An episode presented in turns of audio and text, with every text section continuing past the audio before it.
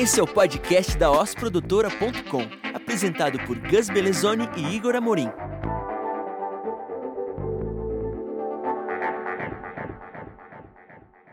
Fala pessoal, eu sou o Gus Belezoni, sejam muito bem-vindos ao podcast sobre os bastidores da Os Produtora e novas soluções audiovisuais. Eu sou Igor Amorim e esse é o episódio número 9 do Oscast. E hoje vamos falar sobre identidade sonora. A música é uma potente forma de conexão e muitas marcas têm aproveitado o uso estratégico das ondas sonoras para se relacionar, estabelecer vínculos emocionais e até mesmo transmitir o DNA da empresa. Análoga à identidade visual, a identidade sonora possibilita uma criação de experiências multissensoriais, uma vez que as playlists hoje em dia estão presentes em lojas, sites, eventos, shoppings e redes sociais, como uma forma de dialogar com o público-alvo. E você já usou a sonorização para se conectar com seus clientes? Para conversar sobre isso, convidamos os especialistas Adams e Bruno, que são nossos parceiros do Berimbau Studio. Fala pessoal, agradecemos vocês estarem participando com a gente. Vocês podem se apresentar para os nossos ouvintes? Fala aí, Gus, Igor. Como já foi apresentado, eu me chamo Adams. Trabalho há mais de 15 anos como produtor musical e sound designer. Prazer estar com vocês aí, pessoal. Eu sou o Bruno, também estou nessa nessa área, mais especificamente da, em trilha sonora, é, mais ou menos 10, 12 anos. Também para compartilhar as ideias, um pouquinho que a gente adquiriu de experiência e vamos nessa.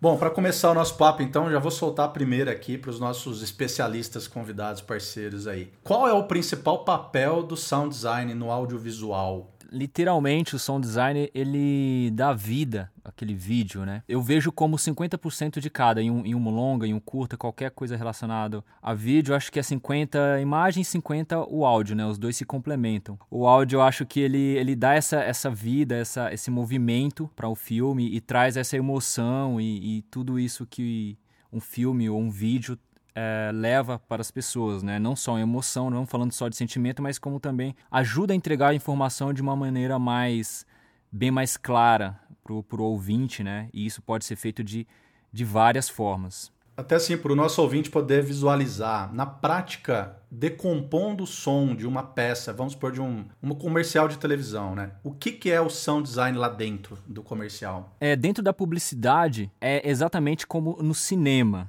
Mas assim, claro, guardadas as devidas proporções. Existem vários filmes que você vai precisar de um som de vento, de uma galinha, de uma porta fechando, de um, enfim, isso são, são os efeitos que você coloca para dar vida.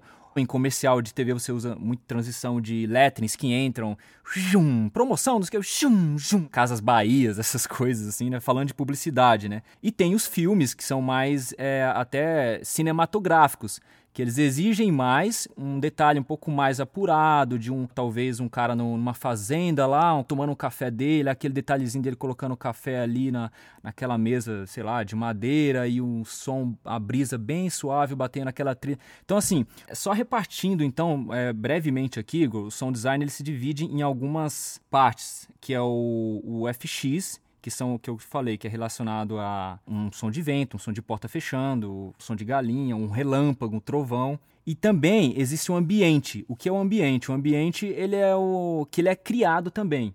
Mas o ambiente é aquele som, por exemplo, do, do vento, da brisa do vento, com o som das árvores, um cavalo lá no fundo, ou trazendo para a cidade, de um trânsito bem longe, com o carro passando mais aqui próximo, com a pessoa falando. Isso são ambientes que você cria. E tem o Foley. O Foley são os detalhes, né? Então, de você pegando uma caneta e escrevendo, pegando na roupa esse som e você sabe esfregando na, na roupa, isso, isso é Foley. É, na verdade, o Foley ele, ele, tem esse nome por causa do Jack Foley, que era um artista de rádio, e ele, todo dia, ele tinha que falar a previsão do tempo, ou o que estava acontecendo. Então, quando, por exemplo, ele ia falar do tempo, ele pegava uma chapa de metal.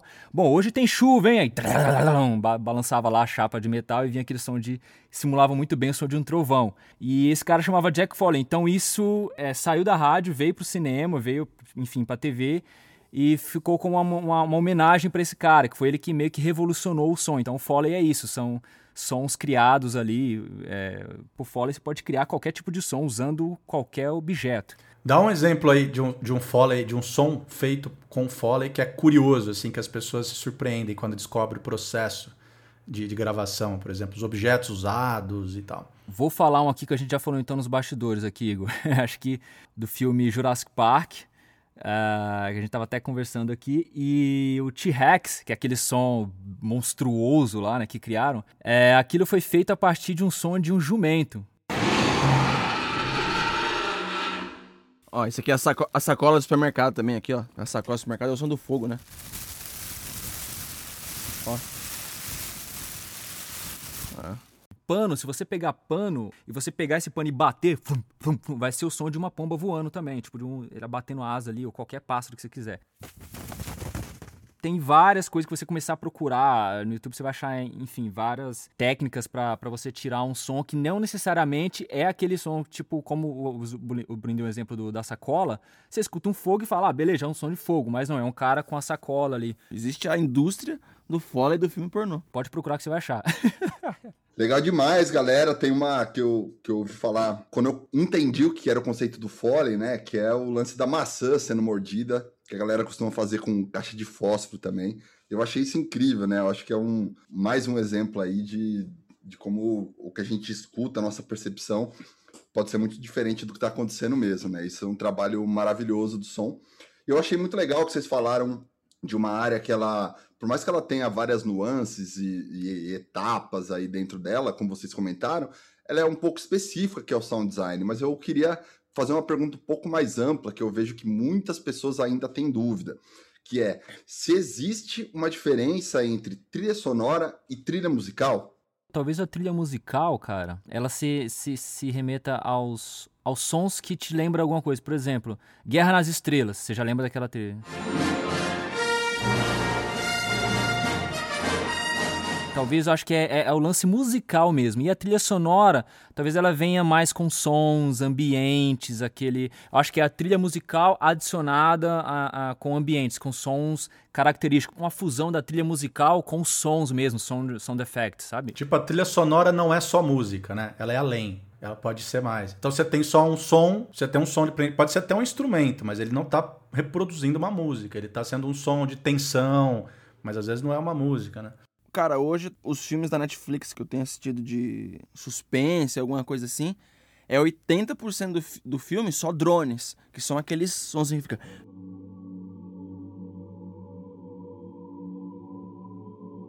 é conceitual, é meio de época, porque antigamente tinha música, né? Tarantino, Ennio Morricone, que tinha aquelas musiquinhas que, que eram tocadas, tipo Tom e Jerry. Hoje é mais drone. É, é um sintetizador, é um teclado, não é tão. É um instrumento musical? É um teclado? É, mas não é tão musical. A proposta não é musical. Você pode ter uma trilha, um filme com uma trilha sonora o tempo todo e não tem nenhuma música nele. Bom, entrando agora mais no tema mesmo do, do nosso episódio aqui do título, quando a gente fala de identidade sonora, né? Como que para vocês, com a experiência que o estúdio tem, vocês trabalham com marcas grandes do, do Brasil inteiro, é, de que forma que a identidade sonora de uma marca colabora com a consolidação e construção de uma persona digital? Como que a identidade sonora pode ajudar a fortalecer a criação dessa persona digital de uma, de uma marca? Trazendo para a publicidade, talvez seja o mesmo princípio, o Bruninho vai complementar aí, mas do, do, cinema, como a gente estava falando aqui também. O áudio é que define o, o, tom do que você quer, do que o cliente quer, do que a sua marca precisa. Ou definir o que, que você quer mostrar para o seu cliente. E aí a gente pode dar mais exemplos aqui, infinitos de, de campanhas publicitárias que você não esquece até hoje por causa da trilha sonora, da trilha musical. E marcou exatamente da maneira que o cara queria mostrar aquilo, como que ele, ele queria que chegasse para o cliente dele. E a trilha, meu, na maioria das vezes, na minha opinião, ela, ela tem a, sei lá, a, essa responsabilidade para mim é, é, como eu falei no início, é meia meia, cara, é 50 do vídeo e 50 da trilha. Às vezes até a trilha muito mais. A trilha tem um papel, às vezes, 80%, 90% de, de, dessa entrega do que o cliente precisa. Eu não sei se eu fui muito claro, mas talvez o Bruno pode acrescentar melhor aí. Por exemplo, cara, é, aquela, aquela sound logo é, da Intel. É, aquele som é um som tem o quê? Tem tecnologia, tem tem um som de inovação aquilo ali. Então, cara, o áudio ele tem que tipo assim, assim como o vídeo, obviamente, mas assim, tem que trazer o que é realmente aquilo. Tipo assim, vou chutar o balde, se a Intel fosse um som de trompete, ia ser a coisa mais bizarra do mundo, mesmo tocando aquela mesma melodia. As pessoas precisam conhecer a Intel pela inovação, pela tecnologia, por eles serem à frente do tempo, de estarem inovando. E o som tinha que ter aquilo. Eu acho que a função do som é, assim, é mais entender para onde o filme quer chegar, qual que é o mood do filme, qual que é o mood da, da peça, qual que é o mood da campanha. Aí aí a gente ia atrás disso. Eu não acredito que o som crie nada, é, tipo assim, ah, vamos criar um conceito. Eu acho que o som não cria nada. Acho que essas coisas têm que estar definidas. O som é, da Netflix, como a gente estava falando nos bastidores, o som da Intel é na veia, não tem outro som que encaixe melhor que aquele. Não só de marcas, né? Mas teve um, um ano em Cannes que a galera tava tentando trocar é, os sons de dos aparelhos ambulatórios. Por exemplo, quando você ouve lá o aquela máquina que fica medindo o coração, aquele som, ele te dá uma paz, mas quando ele fica aquilo ali te dá um pânico e a galera queria mudar isso. Mudar esse som, queria mudar o som de todos os aparelhos e tipo assim, o som que dá desespero nas pessoas, que chama atenção é aquele, cara. Eu não acredito que tenha outro. Tem uma função aquilo, sabe? Eu acredito nisso. É do áudio ter que ir atrás do que a marca precisa, nunca, nunca ao contrário. Poxa, gente, muito massa, né? Vocês estarem trazendo essa visão mais emocional mesmo, que realmente é, as empresas elas têm uma, uma assinatura que ela é sonora também, as marcas, no caso, né? E é muito legal pensar como que, no geral, as pessoas entendem quando você fala de uma nota musical, mas quando você fala de um timbre, né? Por exemplo, a nota lá, ela está sendo tocada numa, numa mesma região ali por um trompete ou por um piano, essa sensação ela é completamente diferente. É, não só sonoramente, assim, mas ela pode remeter a algo mais clássico, mais antigo, mais moderno. Então, acho que tudo isso daí está ligado é, ao que vocês trouxeram em relação à, à, consolidação da marca. Eu lembrei de um exemplo que quando o Adams comentou que, poxa, existem filmes que são rodados inteiros sem som, porém eu conheci um filme que tratavam sobre deficiência visual e que na verdade era o contrário, era um filme que a tela era preta o filme inteiro e ele era inteiro feito com a trilha sonora, a banda sonora, né? Outra maneira de você contar a história. Mas voltando um pouquinho no tema que a gente estava da pergunta anterior, só que pensando de uma maneira um pouco mais prática, a minha pergunta é: como se dá o processo de composição para publicidade? Para o áudio, para chegar para o áudio, em, em 98% do, que, do material que a gente faz está vinculado a um vídeo, a um filme. Para a gente, existem as, as, reuniões de, de conceito da campanha, tal, até a produção do filme, aí a gente vai entender qual que é o mood do filme, qual o caminho. Tendo isso, hoje, na prática, a gente... Como é que funciona? A gente caça referências antes antes de começar a fazer, porque tem que ter muita sensibilidade. A gente mexe muito com sensibilidade das pessoas o tempo todo. Então, cara, o que é engraçado para mim não é engraçado para você. O que é emocional para mim não é emocional para você. Então pode ser que se eu falar que, que a música do, do Titanic é emocional para mim, você vai falar que não, cara, é brega, isso aí é anos 90, já foi. Então, então tem muita de você alinhar, um, alinhar o conceito antes do negócio, apresentar para as pessoas. O caminho é esse. O que vocês acham disso? Aí daí a gente parte num processo de composição já tendo caminhos já pré-estabelecidos. A gente sabe que a volta é grande, sempre volta, bate, alteração, volta. Então a gente tendo caminhos já, então a referência é o, é o norte primeiro para a gente começar. Legal, e só complementando essa pergunta, né, antes da gente passar para a próxima, de onde vocês tiram os sons mesmo? Ainda mais pensando nesse contexto que a gente está agora, de muita coisa remota, é, vocês costumam gravar muita coisa ainda no estúdio? Vocês trabalham com, com músicos remotos? Vocês têm um banco de, de sons que vocês podem utilizar? É um pouco disso misturado? Você pode falar um pouquinho mais sobre isso? É tudo isso que você falou, Gus. Eu acho que é, é um mix de tudo, cara. Depende muito de cada trabalho, cara. Tem trabalhos que a gente fez inteiro, tudo digital tudo com sampler. O, importante pra gente aqui, cara, no caso, acho que para qualquer produtora de áudio, qualquer empresa, né, que o produto final saia é, 100% num padrão berimbau, num padrão legal, num padrão que a gente, que a gente costuma falar berimbau. Se for, for falar da Oz, é o padrão Oz, que a gente conhece o trabalho de vocês. E é isso. O importante, acho que para qualquer estúdio é esse, cara. Não importa se você vai gravar uma guitarra ou se você vai usar uma guitarra sampleada. Vai trazer o que você quer, o que o produtor musical quer, eu quero um negócio mais, sei lá, anos 80 ou um, um, negócio mais rock, um negócio mais teen, popzinho. Cara, se ele é sampleado, se é tocado, se eu tenho que chamar o músico ou não. O importante é você atingir aquele timbre que você acha que vai somar na, na trilha ou na música. E é isso, assim. Mas a gente usa todos esses recursos que você falou, Gus. A gente chama músico para gravar. Cavaquinho é um negócio, é um exemplo legal. Cavaquinho é um negócio, cara, a gente tem sampleado o som de cavaquinho. Mas Cavaquinho tem todo esse lance, cara, é mais humano, do jeito de tocar, de ser um negócio mais swingado, que é, é, é, é um negócio diferente. Então, geralmente, é um exemplo só, tá, galera? Mas um cavaquinho, geralmente, a gente prefere pagar um cara que grave, que a gente sabe que é um músico, já tá acostumado, já tem essa linguagem, já entende como é que funciona, já sabe para onde vai aquela nota que, ou aquele campo harmônico que ele sempre usa que vai funcionar. É diferente da gente, por exemplo, tentar e usar às vezes um loop de um cavaquinho, alguma coisa já pronta aqui, ou tentar tocar um cavaquinho no teclado, que vai ficar pior ainda, né? Assim, enfim. Hoje você consegue fazer tudo no digital, samplear, você consegue samplear tudo que você quiser. Mas eu acho que é o que eu te falei, cara, vai do que você quer entregar e desde que aquilo não comprometa o, o, o trabalho final, que é o que vai pro, pro cliente, cara. Então, assim, você pode usar todos os meios possíveis, cara. Se você vai conseguir atingir a, aquele som ou aquele, aquela trilha que você quer, como você vai fazer isso, mano, é, não tem, não tem nem como contabilizar tantas maneiras e formas de você fazer música hoje em dia, assim, cara. Então, música, e quando eu falo música, é som também, enfim, né? Todo esse mundo do áudio aí. Fala um pouco do Adams. O Adams faz 15 anos que ele faz sound effects. Então, obviamente que o Adams já tem um banco das coisas que ele já gravou, que ele já pesquisou, que ele já foi atrás, que ele já sabe que funciona. Você gravou um som de porta hoje, ficou um puta som, cara. Você já tem um banco, já tem um som de pomba assim. Aí, obviamente, a gente vai catalogando os sons e aí com o tempo você vai usando, né? Agora você precisa de um, uma coisa muito específica, tanto para música quanto para sound effects, aí não tem jeito, né? Mas eu gostei muito dessa, dessas ilustrações aí de objetos e que usados para fazer sons que não são tão previsíveis assim, né? Mas só para poder entrar um pouquinho mais nesse ponto aí, fala pra gente qual foi o som mais bizarro que vocês tiveram que produzir e qual foi o mais difícil de chegar no resultado?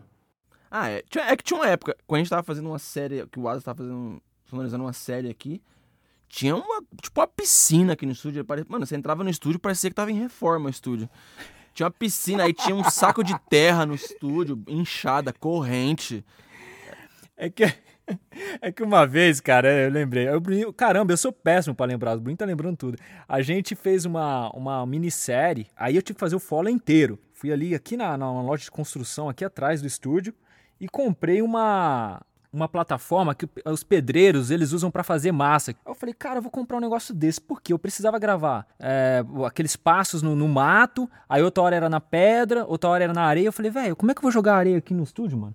Aí eu comprei isso aí, enchi de areia, tipo uma parte areia, uma parte pedra, uma parte cascalho. Aí eu coloquei ele no meio do estúdio e cada dia que os caras chegavam eu tava gravando uma coisa, pisando no negócio assim e fazendo os sons. Então ficou aí, acho que um mês, dois meses, essa piscina, como o Bruno falou aí no meio do estúdio ali. Eles chegavam, tava ali.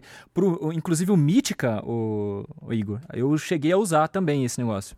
Ah, usou também? Passo mesmo? Eu lembro que o que eu usei foi no episódio do Antônio Conselheiro. É uma hora que ele desliza num barranco, o Leco. E aí eu peguei, coloquei areia, terra, cascalho dentro desse negócio e tipo deslizei dentro assim.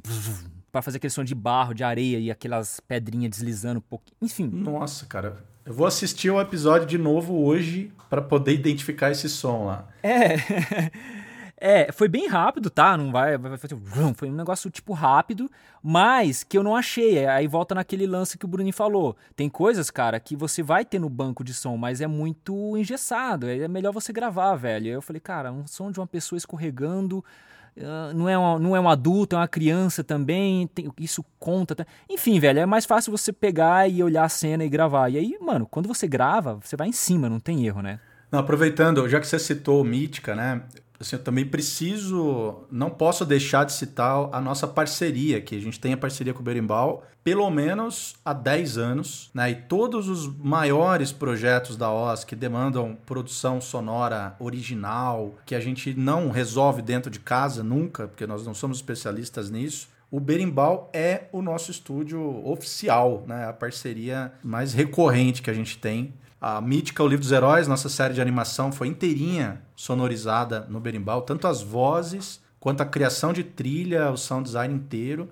Né? Sementes da Educação, a série documental também, né? as duas temporadas, exatamente com a criação da identidade sonora para as duas séries. E fora tantos outros projetos publicitários, corporativos que a gente tem aí, uma coleção de, de produções. Então, cara, quando a gente termina uma primeira edição de um projeto na OZ, a gente sabe que o berimbau vai sonorizar, vocês ampliam tanto o impacto que aquela, que aquela peça audiovisual causa, cara. É, é uma, uma alegria poder ter vocês aqui em São Carlos, do nosso lado, né? E com tanta competência aí para somar nos projetos. Bom, e vale a curiosidade aí, para a gente fechar aqui esse bloco, que a trilha musical original criada para o Oscast foi justamente criada pelo Berimbau.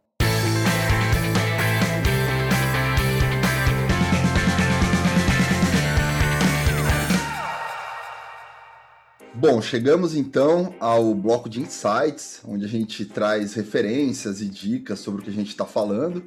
E eu queria convidar o Igor para trazer o que ele preparou para compartilhar com vocês e conosco. Maravilha. O meu insight de hoje é um podcast americano chamado 20 mil Hertz, né? Só que em inglês, 20,000 Hertz.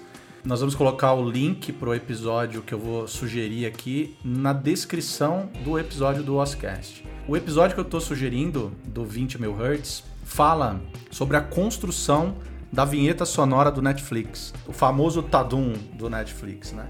Que é um dos logotipos sonoros aí mais icônicos da nossa geração e o som, ouvido inúmeras vezes, todos os dias, no mundo todo, acaba sendo uma coisa muito popular e presente no inconsciente até das pessoas, né? Ele já foi muito diferente do que conhecemos hoje, então esse processo de construção do que a gente conhece hoje do Tadum é que é elaborado nesse episódio do 20 mil Hertz. Na verdade, é um podcast gravado dentro de um estúdio chamado De Facto Sound, nos Estados Unidos, e o host é um cara que é produtor musical, conhecido como Dallas Taylor.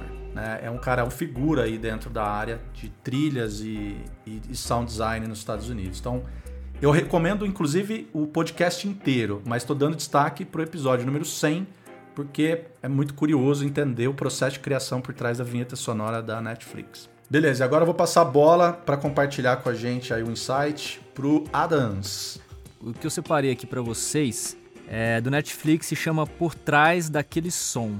São várias composições de, de músicos, é, de cantores e cantoras do mundo inteiro. Por exemplo, R.E.M., Losing My Religion, aquela música Losing My Religion. Como que ela foi produzida? Por que daquele bandolim no início? O que, que os caras estavam na cabeça? O que, que eles estavam esperando daquela música? Se, se eles estavam numa vibe ruim, estavam numa vibe legal, o que, que eles estavam achando da banda? Tem vários a, a, artistas do mundo inteiro e eles escolhem um, um hit daquele cara e eles pegam e começam a, vamos dizer, desmiuçar e falar: Meu, como que foi isso aqui, como que foi criada a ideia, chama por trás daquele som, o que, que aconteceu por trás daquela música e, e aí é legal porque toda vez que você escuta aquela música, você vai falar, putz, você vai lembrar daqueles detalhes, ah, essa música foi feita assim, assim, aquele cara gravou desse jeito, ele usou esse instrumento por causa disso, disso, disso. Mano, e não é só musical, tem bastidores também de, de, de empresas, empresários, uma, umas treta por meio, é bem legal assim, tipo, então eu indicaria para vocês por trás daquele som do Netflix. Eu vou aproveitar para trazer a, a, o meu insight, que se trata de um livro que é relativamente antigo, cara. Ele foi publicado em 1977, mas que ele mudou a minha visão em relação ao som e principalmente música na época que eu estava estudando, se chama A Afinação do Mundo, do Murray Schafer. E ele é um cara que cunhou a, o termo, né, paisagem sonora. Foi um cara que ele estudou não só os sons agradáveis, pensando que em todo lugar que a gente está, ou praticamente todos, né, a gente está sujeito a determinados sons, seja numa praça com pessoas passando, o sino da igreja tocando e um monte de pássaro, seja em um contexto de praia que a gente está ouvindo o mar, ou seja num contexto de uma selva de pedras aí que a gente está ouvindo buzina, ônibus e moto e etc. Né? Então eu gosto muito de dois capítulos específicos onde ele trata da, de uma análise da música dos planetas e também da música do mundo microscópico. Eu chamo de música esse som, essa paisagem sonora, mas são duas abordagens que eu jamais tinha pensado na minha vida, né? Então vale muito conhecer a afinação do mundo Murray Schafer. E Bruno, gostaria de ouvir a tua indicação O meu é uma masterclass, eu acho que deve ter no YouTube isso aí. Não é meu compositor favorito, que é o Hans Zimmer. O cara explica como é o trabalho de um compositor de trilha falando em sensações. Então, tipo assim, mesmo o, que o ator não faça uma pergunta explicitamente, a música fez a pergunta antes do cara falar, ou junto com o cara. E quando tem a resposta, mesmo que não seja a resposta falada, a trilha dá a resposta. É incrível, é genial o cara tocando. Ele toca com duas notas, o cara faz uma pergunta e com duas ele faz uma resposta. Você fica, ô oh, louco, não é possível. Tem estudos disso, mas com certeza deve ter. Mas ele exemplificou de um jeito assim que não precisa ser musicista, não precisa ser músico para entender. Qualquer um consegue entender. Ele faz de uma maneira bem didática que qualquer um consegue entender. Assim, foi, foi bem louco de assistir, mudou minha cabeça. Assim, tipo assim, a música te faz a questiona por você. Muito foda. Queria agradecer demais aí a presença de vocês dois, né? Adas e Bruno e do Berimbau Estúdio como um super parceiro da, da OS. E gostaria de passar a palavra para vocês se despedirem e ao mesmo tempo pedir para vocês deixarem alguns contatos, quem quiser saber mais sobre o, o Berimbau ou então quiser conversar sobre um projeto específico, como que eles podem achar vocês? Berimbau Studio no Instagram, site berimbaustudio.com.br. Também agradeço aí a, a, a, o convite, Gus, Igor. Muito legal mesmo, assim, realmente você não vê o tempo passar. É a primeira vez que eu tô sendo entre aspas, entrevistado no podcast, né? Então, e agradeço mais uma vez aí a OS também, né, nossa parceira aí do Berimbau. Para entrar em contato é só acessar essa as nossas redes sociais também aí, Facebook e tal.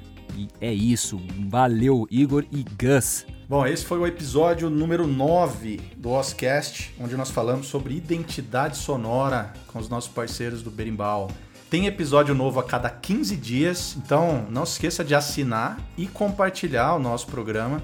Assim você ajuda muito o nosso conteúdo a chegar em mais pessoas. E a sua empresa também pode ter um podcast. O que acha da ideia? Fale com o nosso time para saber como. Você acabou de ouvir a Oscast, o podcast da osprodutora.com. Visite o site, conheça mais sobre a Os e deixe seus comentários e sugestões.